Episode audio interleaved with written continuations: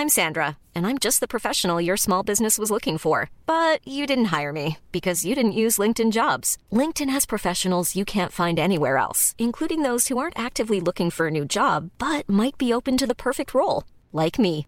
In a given month, over 70% of LinkedIn users don't visit other leading job sites. So if you're not looking on LinkedIn, you'll miss out on great candidates like Sandra. Start hiring professionals like a professional. Post your free job on linkedin.com/people today. L'Entertainment Lab by Newton Studio, c'est le podcast 100% Brain Entertainment. Créatifs, responsables de marque, directeurs de plateformes technologiques, Pure Players Entertainment et Communicant 3.0 nous partagent leur point de vue sur l'avenir des marques et du divertissement à l'ère digitale. Ce podcast est animé par Alexis Ferber. Bonjour à tous, je suis ravi d'accueillir Pierre Plassard, qui est président de Mathilde Création. Bonjour Pierre. Bonjour Alexis. Donc c'est un honneur de t'accueillir pour l'Entertainment Lab. Tout d'abord, euh, je sais que tu as eu un parcours qui est passé par l'international, par diverses marques. Est-ce que tu peux parler de tes- ton parcours avant de développer euh, Mathilde Création? Oui, bien sûr, bien sûr. Alors, euh, j'ai d'abord travaillé 16, 16 ans chez L'Oréal, euh, dans la division qui, qui vend les marques de L'Oréal en pharmacie, principalement à l'international, dans, dans différents pays, hein, le, le Maroc, la Pologne, une partie de l'Europe de l'Ouest Mhm. et la Chine, où j'étais patron de cette division. Voilà, donc une belle expérience qui m'a qui m'a fait apprendre beaucoup de choses au niveau marketing. C'est une euh, bonne école en général. Bonne école, ouais. développement de marque à l'international, euh, Mhm. approche de marché euh, qu'on connaît très peu quand on débarque par exemple en Chine. Donc très enrichissant. Et puis en, en 2010, j'ai décidé de me tourner un peu plus vers euh, la PME, l'entrepreneuriat. Et j'ai démissionné de L'Oréal pour euh, prendre la direction de Voyage Privé France, Mhm. où je suis resté trois ans. Donc là, j'ai pu découvrir, découvrir pardon, euh, euh, le digital, l'e-commerce. Vraiment, Mhm. voilà, c'était c'était tout nouveau pour moi.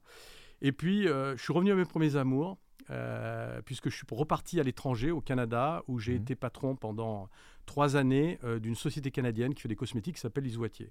Et tout ça m'a amené au, au projet Mathilde Création, voilà, euh, que je peux peut-être développer. Oui, donc, bien euh, sûr. Et t'avais quel âge quand tu as lancé Mathilde Création J'aime bien ah, savoir un alors- peu alors, les âges des. c'est- bien, j'étais plutôt jeune déjà. 45, un truc Oh comme non, ça, non, 40, 45 Euh, non, un peu plus. Un petit peu plus. ouais, Donc c'est courageux d'aller reprendre un c'était défi, 2017, euh, donc c'était 49, tu vois. 49, J'approchais la, la, proche des 50 la- 50, la cinquantaine.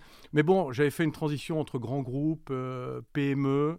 Mhm. Euh, au Canada, c'était avec un fonds, direction d'une boîte qu'il fallait redresser. Donc, on a repris la première, première, euh, première entreprise qu'on a, qu'on a rachetée, euh, était propriétaire de la marque Mathilde M. On a racheté cette entreprise à la barre du tribunal de Mâcon. D'accord. Voilà, Mathilde M étant la, la principale marque de l'entreprise. On est reparti sur cette base. Et en 2018, on a racheté une autre société qui était propriétaire de la marque Blanc d'Ivoire. Mhm. Euh, on a racheté au propriétaire. Euh, C'était le, com- le- le point commun, c'est la décoration, avec deux marques différentes, puisque Mathilde M fait euh, du parfum d'intérieur et de la petite déco, avec une approche, j'allais dire mastige, très masse, mais un côté un peu, un peu prestige, Mhm. avec des prix abordables, mais de, de très beaux produits, de bonne qualité. Et puis, euh, Blanc d'Ivoire, c'est différent. Euh, c'est de la décoration haut de gamme. Euh, on est sur des prix beaucoup plus Mhm. élevés, sur un marché différent. Et puis, euh, en 2021, donc l'année dernière, on a eu l'opportunité de faire l'acquisition de Déco Clico, qui est un site e-commerce euh, qui commercialise des produits de décoration avec une histoire un peu particulière, puisque le site a été créé en 2002, donc très précurseur, et c'est un site qui revendait des marques. Mhm. Et euh, depuis 5 ans, euh, a développé ses propres marques, ses marques propres. Et aujourd'hui, ces marques propres représentent euh, 90% du chiffre d'affaires. Et c'est ce qui nous a intéressés parce que tu as compris que dans notre projet, c'est Mhm. euh, développer euh, des marques dans le domaine de la déco. Et avec Déco Clico, on avait une double opportunité des marques dans le digital et en plus dans la déco. Donc c'était parfait. Donc le trait commun de tous ces groupes, bah, de toutes ces marques, c'est vraiment la décoration, l'univers de la décoration, avec une offre aujourd'hui qui est assez intégrée en termes de produits, c'est très variable. Tu peux peut-être donner des exemples d'accessoires ou de produits qui sont proposés avec toutes ces marques? Bien sûr, bien sûr. Alors, c'est- très varié. Alors, on va commencer par Mathilde M, où tu peux Oui. acheter une, une bougie entre euh, 20 et 25 euros. Voilà. Euh, euh, pardon, Blanc d'Ivoire, où tu auras un, un canapé euh, à 3000 euros. Voilà, entre D'accord. 2500 et 3000 euros. Et puis, euh, chez euh, Clico, on va retrouver un petit mobilier euh, type euh, console, euh, petit buffet, qui vont être entre 200 et, et 350 euros. Donc, c'est- très varié. Mais il y a quand même ce, ce- ce point commun de, de la décoration. Voilà, Mhm. euh, et euh, cette volonté de créer des marques avec un style particulier. Et on est dans un style qui est quand même assez commun à nos marques, Mhm. qui s'approche, alors c'est un peu galvaudé comme terme, mais euh, j'ai envie de dire du, du bon goût à la française, Oui. voilà, qu'on essaye d'exprimer à travers ces marques, euh, avec des positionnements différents parce que pas le même prix et aussi pas tout à fait la même, la même créativité autour de nos marques. De Coquelicot est celle qui est plus premium, tu dirais, dans le positionnement Non, c'est Blanc d'Ivoire la plus Blanc premium. d'Ivoire. C'est Blanc d'Ivoire la, la plus, la plus premium. Des coquelicots a un Et côté très accessible, en termes de prix. Très accessible en termes de prix. Et sur des coquelicots, on va faire de la petite déco, je ne l'ai peut-être pas précisé, euh, à des prix euh, très raisonnables. Notre volonté, c'est d'être compétitif par rapport à des gens comme Maison du Monde, par exemple, ce qu'on arrive à faire. Ce qu'on arrive à faire avec une offre, bien sûr, plus petite et puis avec des moyens euh, moins importants. Donc c'est vrai que donc tu t'attaques au marché de la décoration qui bah où il y a des grandes enseignes hein, qui viennent du nord de l'Europe ou Ouais, ouais. d'un peu partout. Comment tu vois un peu ce marché, toi? Donc il y a une prime peut-être aux, aux, digita- aux players digitaux. Je crois que c'est d'ailleurs aussi ce qui expliquait le rapprochement avec De Coquelicot. Mais Oui. est-ce que tu peux parler de ce marché? Comment tu le vois bouger? Alors évidemment, il y a eu depuis deux ans un boom des demandes aussi des gens qui s'équipaient de- dans leur maison et leurs apparts avec tout ce qui s'est passé. Mais voilà, dire un peu toi ta sensation de ce marché et, et des clés peut-être pour se différencier. Bien sûr. Alors, si tu veux, euh, moi, alors, j'aborde ça avec beaucoup de modestie parce que Oui. ça fait cinq ans que je bosse dans ce marché, donc j'ai pas l'expérience de certains qui ont plus- plusieurs, euh, peut-être dizaines d'années d'expérience. Mais ce que je vois, si tu veux, c'est un marché euh, assez polarisé d'un côté avec des, des très grands joueurs. On, a cité Maison du Monde, euh, je sais pas si je peux les citer, mais tu peux citer Ikea Oui, par oui, exemple aussi. sûr. Incontournable. Et après, une multitude de, de petites marques euh, assez créatives, Mhm. souvent liées à une histoire d'un fondateur. Nous, toutes les marques, les trois marques qu'on a reprises, Mhm. c'était euh, un fondateur qui crée sa marque et qui créait. Mhm.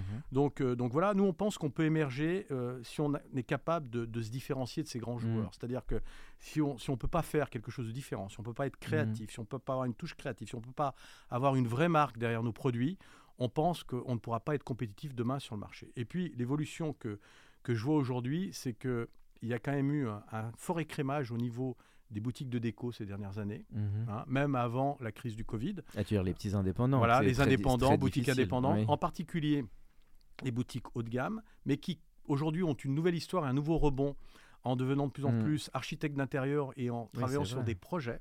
Donc là, il y a quelque chose Donc il y a d'intéressant. une place à prendre, un vrai désir du marché, et Ouais. et il y a de la place parce que comme tu dis, bah, des maisons du monde, il n'y en a pas 10 000 non plus. Voilà. Et les gens sont en attente de ce type de positionnement avec- qualitatif. euh, Avec des marques un peu plus, Ouais. avec des produits plus qualitatifs, avec une créativité aussi qu'on trouvera peut-être pas euh, dans, des plus gros joueurs qui auront euh, plutôt une approche mainstream du marché.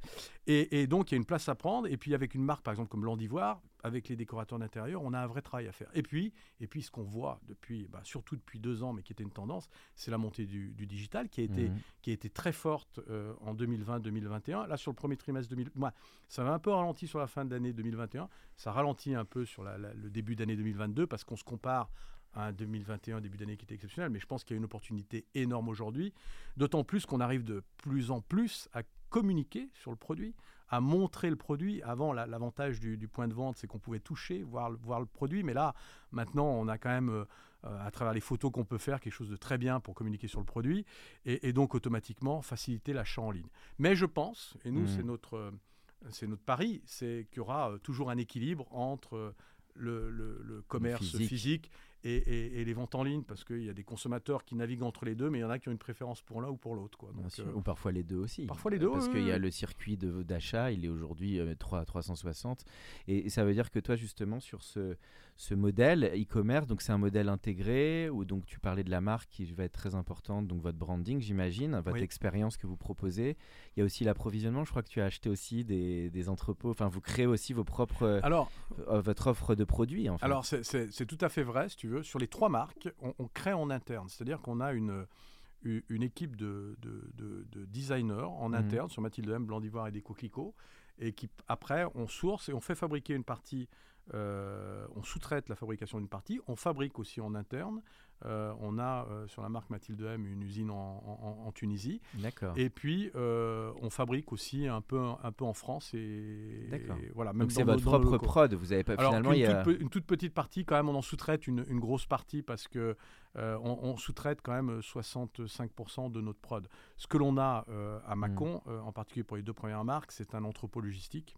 Mhm. Voilà, une grosse structure logistique après pour gérer notre. notre Mais en tout cas, vous vous distinguez du modèle entre guillemets marketplace, c'est-à-dire qu'il y a une identité commune, il y a quand même une, euh, évidemment une matière première qui est la vôtre. quoi. Ah oui, alors sur des coquelicots, si tu prends l'exemple des coquelicots aujourd'hui, qui est le modèle le plus digitalisé chez nous, euh, ce sont- c'est c'est 90% du chiffre d'affaires, ce sont nos produits. Hein, ce sont nos produits.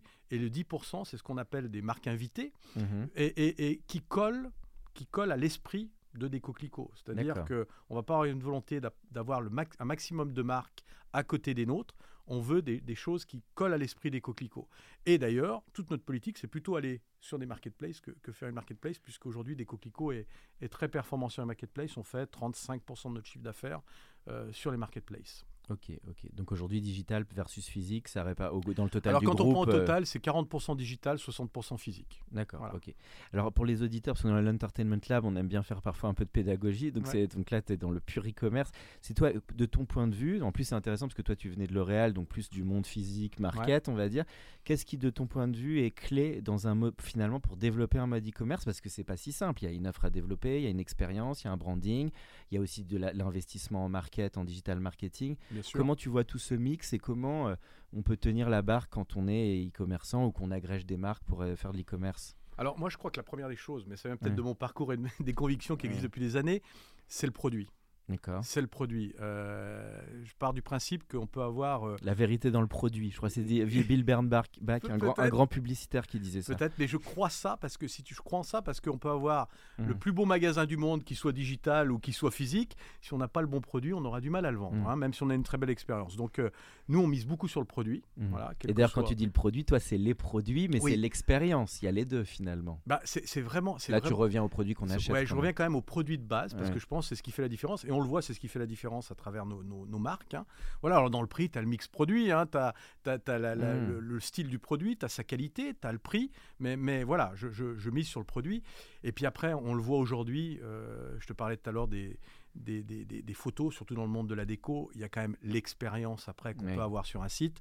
C'est-à-dire que quand tu fais de la déco, même si tu as des beaux produits, si tu n'as pas des belles montrer. photos d'ambiance Ah et oui. si le produit n'est pas bien montré, et si le consommateur ne peut pas bien le voir, ça se vend pas. Et d'ailleurs, ce qui est marrant, c'est que moi je trouve que c'est la même chose en boutique. C'est-à-dire que Mhm. quand tu vas dans une boutique, si la scénographie n'est pas belle, t'as pas envie d'acheter un produit de déco. Voilà, donc euh, bah, c'est le point. Moi, c'est les deux points, si tu veux, sur lesquels euh, j'ai envie d'in- d'insister avec les moyens qu'on a, parce que après c'est beaucoup plus dur pour nous de générer beaucoup de trafic payant, parce qu'on n'a pas de, de gros moyens. Donc on va essayer d'être d'être malin euh, et de générer du trafic, le plus de trafic naturel possible, et beaucoup surtout de SEO, tu fais Ouais. des articles de blog, SEO, tout ça, euh, Dac. beaucoup Instagram, c'est très, très important euh, dans, dans le monde de la déco. Et puis après, c'est d'essayer de transformer le, le plus possible euh, grâce à, à la pertinence de nos produits et la pertinence de notre offre. D'accord. Donc pas forcément d'investissement massif en ads ou en, en publicité ciblée. euh, T'es t'es pas encore allé trop là-dedans. Tu préfères faire du qualitatif Du en fait et de donner envie aux gens quoi. Ouais. Et puis, si tu veux, derrière, il y, a- il y a une,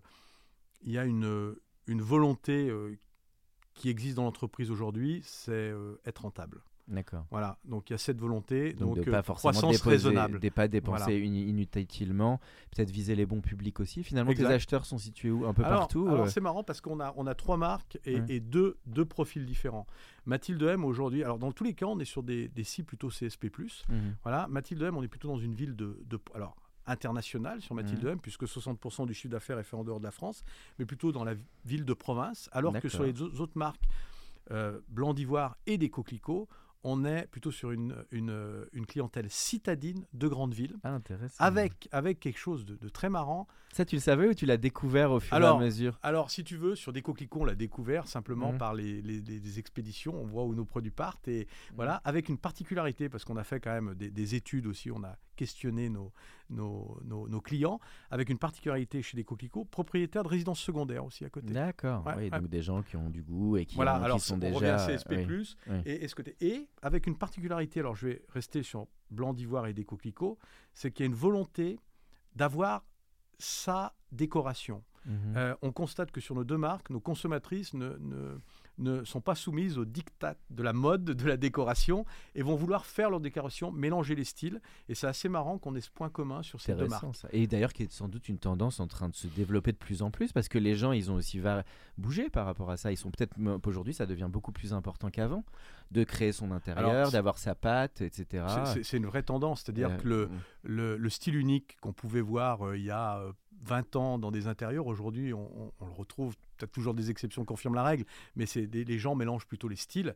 Et d'ailleurs on le voit même dans les, les- les magazines de déco, c'est souvent des, des styles qui se mélangent pour faire un intérieur qui va ressembler euh, à, sa personnalité. Quoi. Les Français, ils font appel à des designers d'intérieur ou c'est pas encore totalement dans la culture Moi, je trouve, alors, j'ai pas de chiffres là-dessus, mais, mais je trouve qu'il y a de plus en plus de boutiques de, déco qui développent ce service.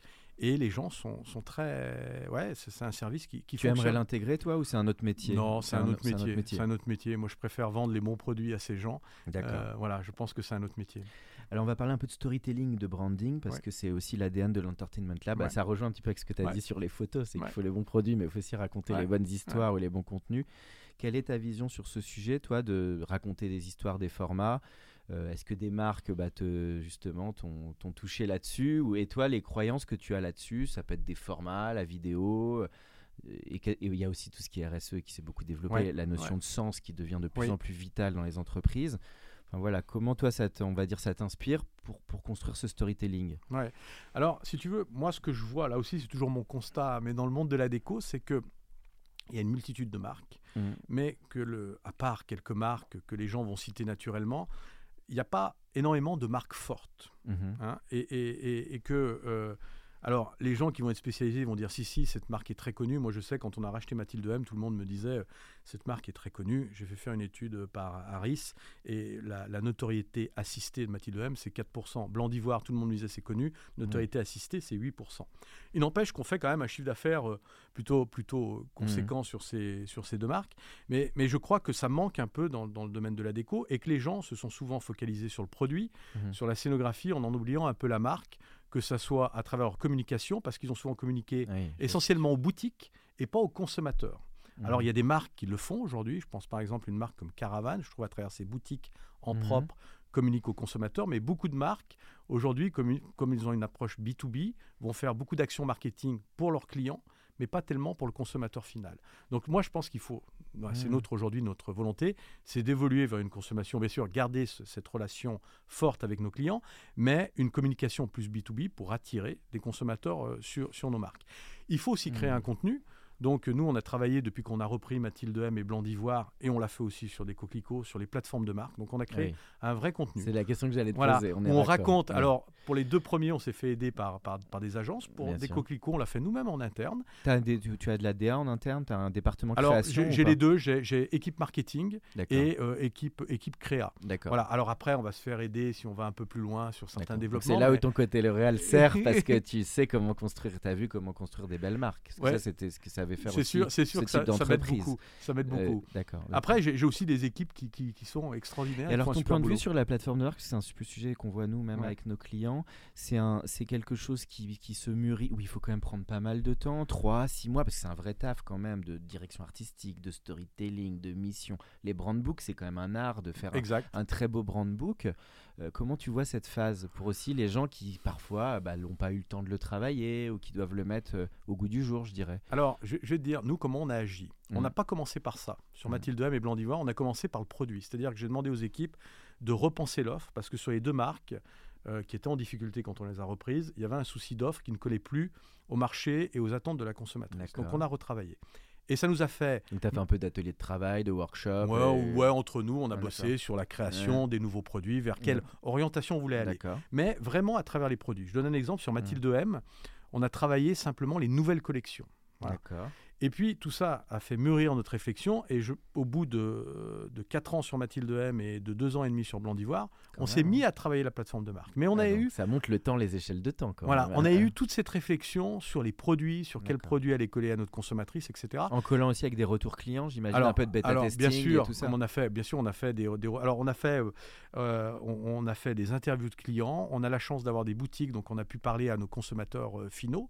Voilà, donc euh, oui, beaucoup d'insights clients. Euh, d'échanges aussi en interne. Parce et tout ça avant de lancer ou tu lançais un peu en parallèle quand même? La plateforme de... Alors, j'ai fait le produit d'abord. J'ai fait avant le produit. J'ai fait les collections, les nouvelles collections avant. Et quand tu dis j'ai fait, ça veut dire que tu avais conçu, tu n'avais pas encore lancé étais, Ou, tu lançais un petit peu Quand en j'ai fait, excuse-moi, c'est très prétentieux. On a, on a développé avec l'équipe les, les, les, produits, on a développé les nouveautés. Assez vite, et on les a lancés assez vite. C'est-à-dire que pour relancer une, une collection, il faut 12 euh, à 18 mois. Voilà, donc on allait très vite. Et après, on est passé à la plateforme de marque. Et tout le travail fait sur certains produits, parce que ce n'était pas la, la, totalité de l'offre, nous a permis de mieux travailler en profondeur la plateforme de marque, qu'on a enrichi par euh, des insights conso, par euh, des, données du marché, par des données en interne, parce que j'ai des, des, équipes qui travaillent depuis 20 ans et qui connaissent plein de choses.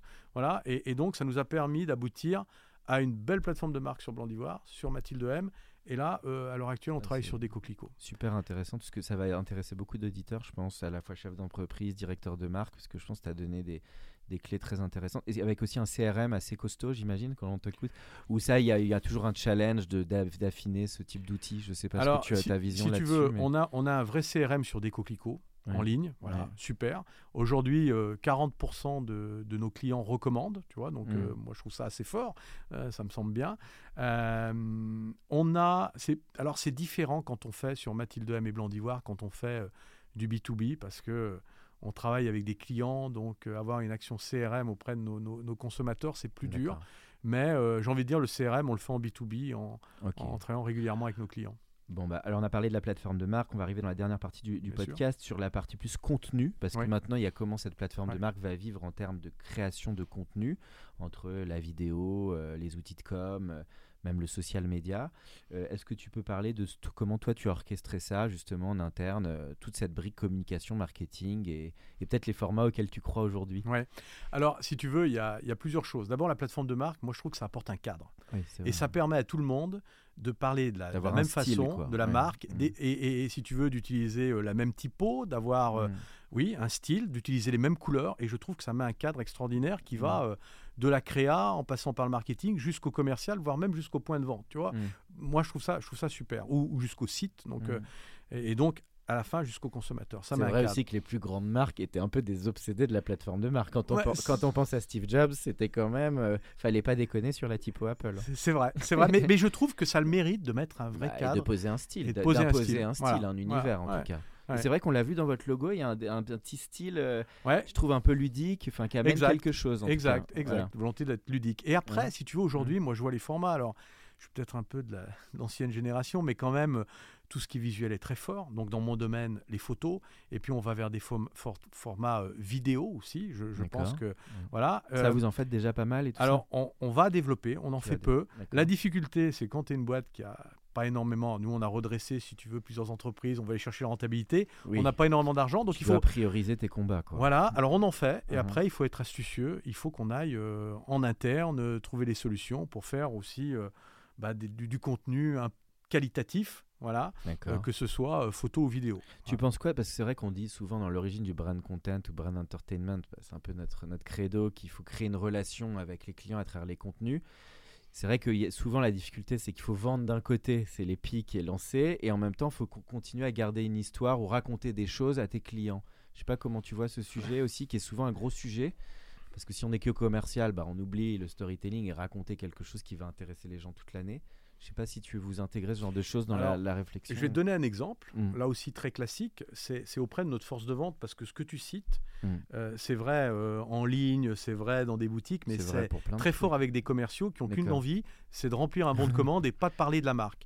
Et ben, sales, eh ben nous, on fait continuellement, on essaye de les former là-dessus, continuellement on leur parle et on demande d'expliquer la marque, d'expliquer ce qu'est une collection, et on voit, je veux dire, on voit la, La différence, différence. en Ah bah termes oui. de résultats. C'est-à-dire qu'un commercial aujourd'hui qui arrive à expliquer à un client la marque, la collection, derrière le client adhère et les ventes sont bien meilleures Oui. que quand un commercial se contente de vendre très c'est là aussi où il y a de la passion, parce que c'est là où les gens Bah parlent ouais. de leur entreprise, de leurs différences, et les, les clients ils le sentent. Ça change tout. C'est Ça change ont tout. envie de voir. Ouais. Euh, alors, euh, on est dans la toute fin du podcast. Le- L'aspect euh, tes goûts, ça, c'est plus une question que je pose aux, intervenants sur les goûts en matière d'entertainment. Euh, donc, je sais pas si tes goûts en termes de musique, de cinéma, de film ou même de lecture, euh, des choses qui peuvent te marquer, euh, voilà, Alors moi, spectateur ou lecteur. Alors, je, suis- je suis très euh, hétéroclite, j'aime des choses euh, très différentes. Euh, alors, j'aime beaucoup la littérature, mais je vais te Mhm. citer la musique, par exemple. Tu vois, je suis un- un- à la fois un, un fan euh, de, de- de William Scheller. ah voilà. oui, William Scheller. Voilà, alors très, très classique, un peu vieille Euh, école. Non, hein. non, ça fait le et, job. hein, euh, est- et- et je vais être capable d'être amoureux de, de, de musique plus moderne, de groupes plus modernes, souvent influencé par mes, par mes, par mes enfants. Mhm. Euh, c'est bon, très varié. Euh, je, voilà, je ne mets pas de barrière. Euh, je- tout m'intéresse, tout m'intéresse. Curieux en tout. Euh, comme je t'ai dit, beaucoup de littérature. Euh, série ou pas? Est-ce que tu as plus Je suis pas regardé très fan des séries, je Ah, suis pas- plus film. Ah, je suis plus, plus film. Ah ouais, Je suis plus, euh, plus classique, je veux dire pourquoi Parce que je trouve que la série, je trouve ça un peu trop long par moment. D'accord. ouais. Voilà, et, et je trouve qu'il y a, il y a du Ah. contenu pour pas grand chose. Donc, Oui. euh, Ça, tu sais ce que c'est ce que disait Thierry Frémaux, le patron du festival de. Cannes. Il dit qu'il avait dit, c'était un peu polémique, que les séries, en gros, on pouvait raconter en une heure ou deux heures parfois ce que des séries Voilà. faisaient en 20 heures. C'est Bon, ce, que- peu, ce euh, que c'est ce que je ressens. Et pour revenir à la musique, tu vois, je te citais Mm. euh, William Scheller, mais j'aime aussi Arcade Fire. Donc euh, D'accord. voilà, Ah, euh, c'est peut-être parce que je suis allé, euh, j'ai vécu au Canada, euh, mais voilà, c'est- le grand écart dans dans, dans, dans plein de choses et, et- et c'est ce qui me plaît. Peut-être un tout petit mot sur le social media et l'influence digitale, parce qu'on en a un peu moins parlé, mais j'imagine évidemment Pinterest très important, Instagram. Comment vous intégrez ça, vous, dans votre travail? C'est euh, le, le département Alors- com, c'est des ambassadeurs qui sont des influenceurs. Comment tu vois Alors pour le moment, on travaille très peu avec les influenceurs. Je pense qu'il y a énormément de choses à faire. On, on se concentre sur Instagram. Euh, on a euh, des gens dédiés à ça en interne. C'est-à-dire qu'aujourd'hui, avec l'acquisition de, de on a tendance à centraliser euh, tout notre digital et à centraliser aussi Instagram. Euh, par exemple, le, travail sur Instagram, si on, si on cite cet exemple. Après, il faut avoir des gens Oui. euh, qui ont la capacité de switcher d'une marque à l'autre, ce qui n'est pas évident parce que le ton sur, euh, sur Deco Clico ne sera pas le même que sur Mathilde M. Mhm. Voilà, et c'est la difficulté parce que là aussi, on n'a pas pléthore d'équipes. Donc, c'est centralisé, mais il faut les bonnes personnes capables de aller sauter d'une marque à l'autre. D'accord, mais en tout cas, tu y crois et tu vois que c'est une vraie veine importante dans l'univers de, la- de la j'y- déco. j'y- crois de manière très forte, surtout dans la déco. quoi. Et tu as plus important. cité Instagram que Pinterest? Parce que Pinterest, souvent, Alors- il est cité, il a un lien à l'e-commerce Et, et, il a un côté et- des de déco. rendre ma part, parce que. Pinterest est très fort. Sauf qu'aujourd'hui, pourquoi je cite plus Instagram? Parce qu'on est meilleur sur Instagram et on a beaucoup de choses à faire sur Pinterest. Oui, Mais Instagram reste toujours un plus pilier puissant, plus, plus plus puissant, fort. plus bien puissant, sûr, bien plus puissant.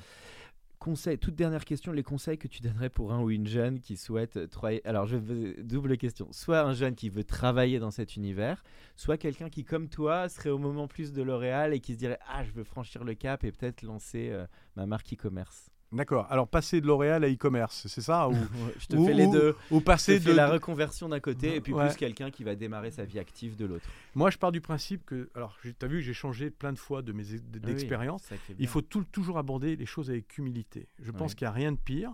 Et, et souvent, quand on sort de ces ans de L'Oréal, on a l'impression de tout Oui. connaître. Et, et on voit que bah, il, il faut s'adapter. Donc, beaucoup d'humilité, quel que soit le secteur qu'on aborde, même si Mhm. on sent que parfois, par ses études ou par sa jeunesse, on est prêt à y aller euh, et on connaît le domaine. Je pense qu'il faut aborder tout avec beaucoup d'humilité. Dans le cadre Mhm. d'un changement de- de- d'orientation euh, professionnelle ou de secteur, il faut toujours aborder l'humilité, avec l'humilité.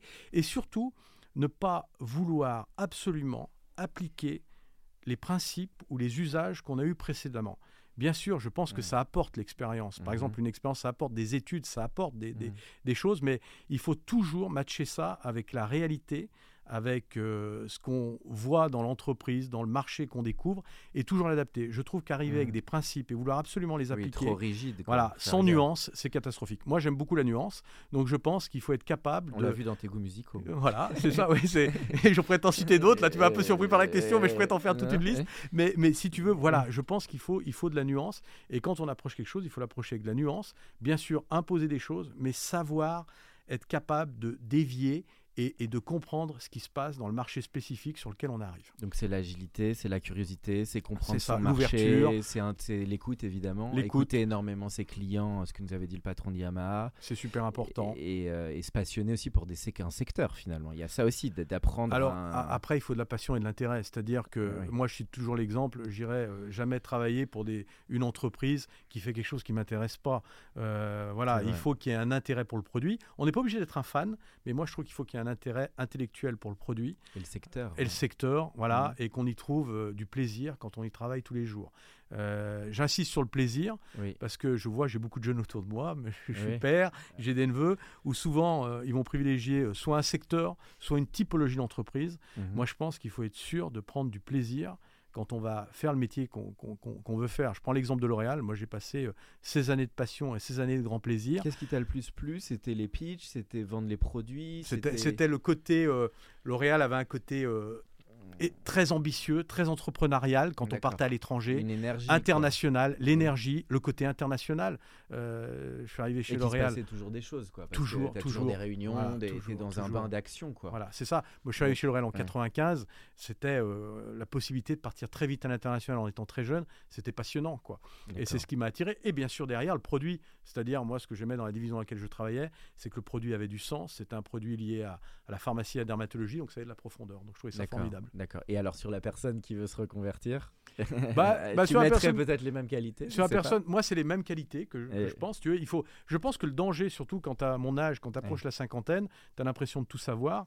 Et il faut se, se dire, euh, comme disait Jean Gabin dans une chanson, euh, ce que je sais, c'est que je sais rien du tout. Quoi. Je, je pense qu'il faut beaucoup d'humilité et, euh, et, et, euh, être capable à 45, 40 ans, Mm. 50 ans de, garder quand reset, même. Parce que ouais. l'expérience est importante. Je pense que Mm. c'est clé. Mais euh, être capable d'être très à l'écoute et, et de, de sortir de ces principes et du carcan qu'on peut avoir quand on a travaillé pendant plusieurs années dans un même secteur. Voilà. Bah, Et ça, on l'a senti, qui est de garder cette fraîcheur que tu nous as bien communiqué sur le podcast. J'essaye. Et surtout, peut-être lié aussi à toutes tes expériences à l'international. Parce que je pense que ça t'a donné forcément une ouverture. C'est peut-être qu'on n'a pas parlé, mais c'est quand même un Bah. point assez clé aussi pour donner une ouverture. euh, Je, je Sur pense le que, monde. je pense que c'est clé parce que chaque fois que tu arrives dans un pays, tu remets tout en cause. Quoi. Tu Ouais. remets tout en cause. euh, et donc, automatiquement, dans ta vie personnelle et ta vie professionnelle, euh, parce que c'est presque un nouveau métier que tu découvres, c'est un nouveau marché, c'est de nouveaux collaborateurs et c'est un nouveau cadre de vie pour ta famille. Et puis, on a fait des expériences quand même assez larges avec ma femme et mes enfants. Donc, euh, donc euh, c'est vrai que ça peut, ça peut, apporter, euh, ça peut apporter ça. Voilà. Pierre, c'était un plaisir de t'accueillir pour cet épisode. Merci beaucoup. Pour ceux qui sont encore avec nous, merci de nous avoir écoutés.